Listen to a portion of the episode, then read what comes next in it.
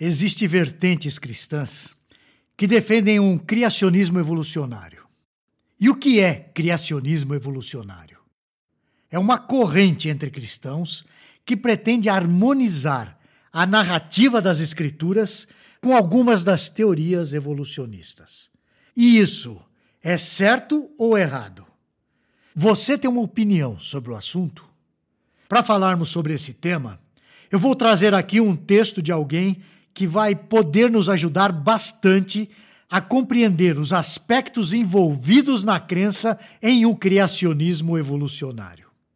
Ele é biólogo, formado pela Universidade Mackenzie, fez a sua iniciação científica no Instituto de Ciências Biomédicas da Universidade de São Paulo. É professor de Ciências e Biologia há 20 anos. Fez ainda mestrado no Laboratório de Investigações Médicas da Faculdade de Medicina da USP. E também ele é estudante de mestrado no Seminário Teológico Servo de Cristo, no curso Master of Divinity. Eu estou falando do Marcus David Moonpointner. E o tema que ele aborda hoje no Teu Media Blog tem como título Criacionismo Evolucionário: Ser adepto ou não.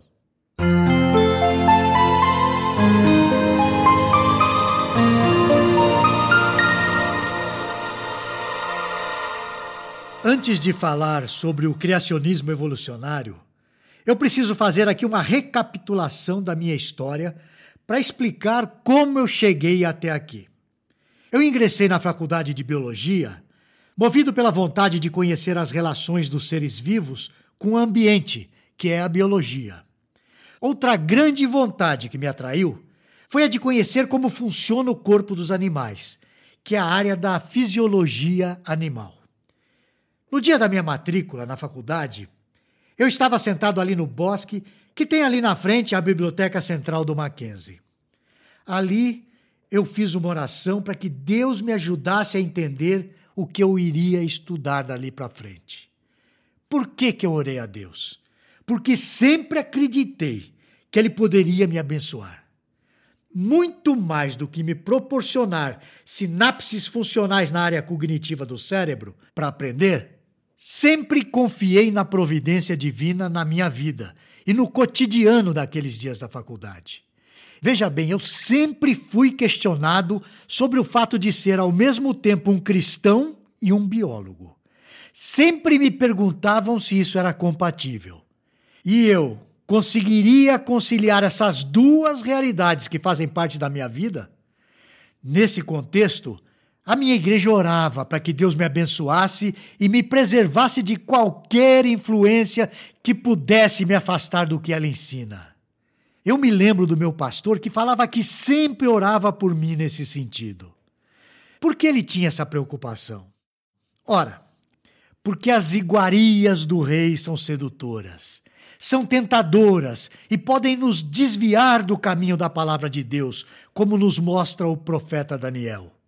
Assim, havia um desafio posto diante de mim. Eu deveria estudar o processo evolutivo e não perder a minha fé.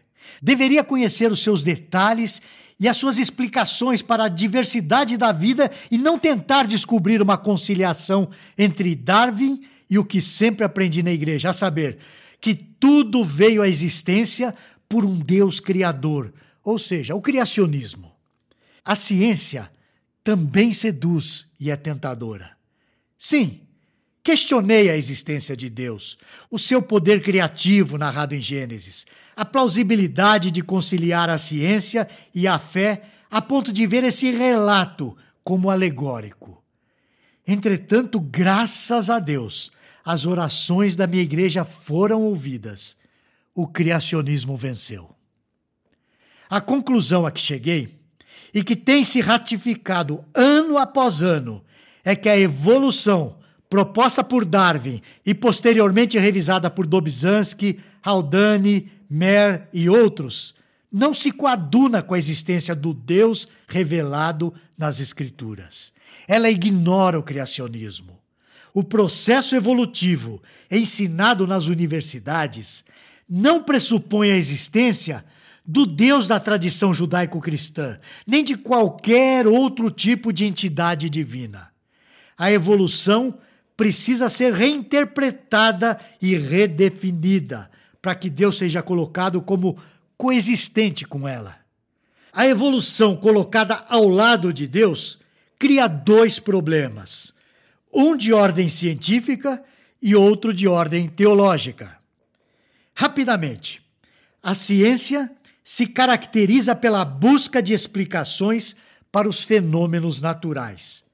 Essas explicações são, por natureza, mutáveis e sujeitas a novas descobertas, novas interpretações e questionamentos recorrentes. É assim que se faz ciência. A cada nova descoberta, novas questões se colocam, gerando um fluxo de teses e antíteses que se sobrepõe ao cientista. Contudo, Deus não se caracteriza pela mutabilidade do seu caráter e da sua palavra. É bem verdade que o conhecimento da palavra de Deus que temos hoje é maior do que os reformadores tinham. As institutas de João Calvino são um oceano de conhecimento, mas elas não são inesgotáveis, como é a palavra de Deus. Os sermões de Spurgeon falam conosco ainda hoje, mesmo depois de tanto tempo do seu falecimento. No entanto, eles não são úteis quando comparados à Bíblia Sagrada. Nós lemos em 2 Timóteo, no capítulo 3, versículos 16 e 17, o seguinte: abre aspas. Toda a escritura é inspirada por Deus e útil para o ensino, para a repreensão, para a correção, para educação na justiça, a fim de que o homem de Deus seja perfeito e perfeitamente habilitado para toda boa obra. Fecha aspas. Dito isso, permita-me dar algumas razões pelas quais eu não concilio a explicação científica da evolução com a revelação da palavra de Deus. Deus não é um demiurgo que só criou as condições necessárias e se afastou do processo criativo. O Deus que se revela nas Escrituras é o mesmo Deus que criou toda a natureza, que pode ser estudada dentro da metodologia científica. Ele mesmo não pode ser estudado pela ciência, porque não pode ser limitado a equações e a tubos de ensaio. Contudo, o que nos é visível e captado pelos sentidos pode e deve ser estudado. A criação mostra que Deus existe. Vemos isso registrado no Salmo 19, no versículo 1. Abre aspas. Os céus proclamam a glória de Deus e o firmamento anuncia as obras das suas mãos. Fecha aspas. Em Romanos 1:20 também vemos a seguinte afirmação: abre aspas, porque os tributos invisíveis de Deus, assim o seu eterno poder, como também a sua própria divindade, claramente se reconhecem desde o princípio do mundo, sendo percebidos por meio das coisas que foram criadas. Fecha aspas. A Arsma erra quando diz o seguinte: abre aspas. Deus projetou as leis da natureza para que a evolução biológica pudesse, por meio da sua operação normal e ordinária, fazer novas formas de vida e aumentar a sua complexidade. Fecha aspas. Ora, dizer que Deus não agiu ativamente na criação da vida e na sua diversidade é apresentar um demiurgo e não o Deus das Escrituras. Na verdade, isso é uma espécie de deísmo e não criacionismo. Qual é o erro de Arsma? É dizer que Deus se utilizou da evolução biológica para trazer novas formas de vida e aumentar a complexidade. Mas não é isso que o texto sagrado diz. O texto diz que, veja bem, Deus falou e tudo se fez.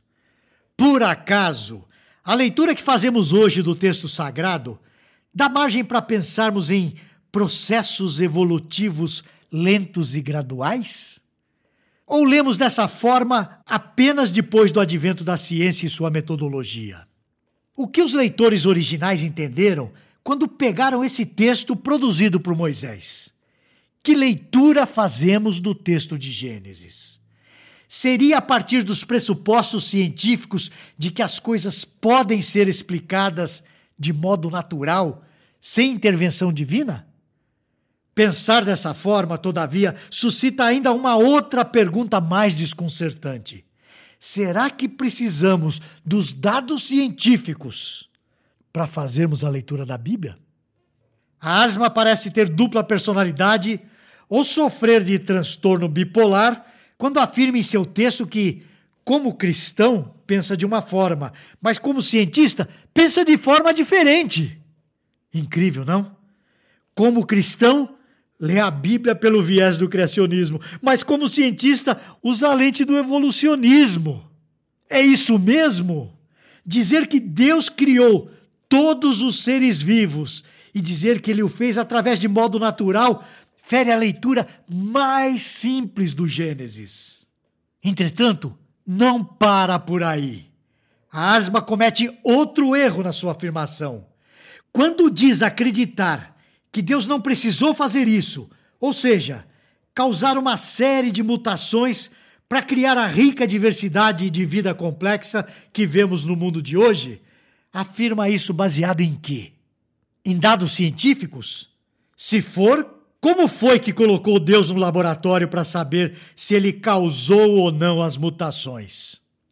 Nem ele, nem Dawkins, nem ninguém pode afirmar como cientista Deus, porque simplesmente Deus não é objeto de estudo da ciência, nem para negar a sua existência, nem para ratificá-la. Deus é maior que tudo. Deus se revela em nós e podemos conhecê-lo somente através daquilo que ele nos revelou de si. Põe uma coisa na sua cabeça: Deus é maior do que a ciência. Medite nos argumentos apresentados aqui. Faça uma reflexão. E pense se eles fazem ou não sentido para quem busca Deus para um relacionamento pessoal com Ele. Eu sei que esse assunto é bastante complexo. Por isso eu vou voltar na semana que vem para apresentar mais alguns bons argumentos em favor do criacionismo separado do evolucionismo. Até a próxima semana. Que Deus o abençoe. Você gostou deste post? Então compartilhe essa mensagem com seus amigos, sua igreja e familiares. Coloque o seu e-mail no nosso blog para não perder nenhum post. Siga-nos no Facebook, Instagram e Twitter. Conheça a Telmídia, vídeos cristãos para você e sua família. 15 dias grátis. Assista quando quiser, onde quiser.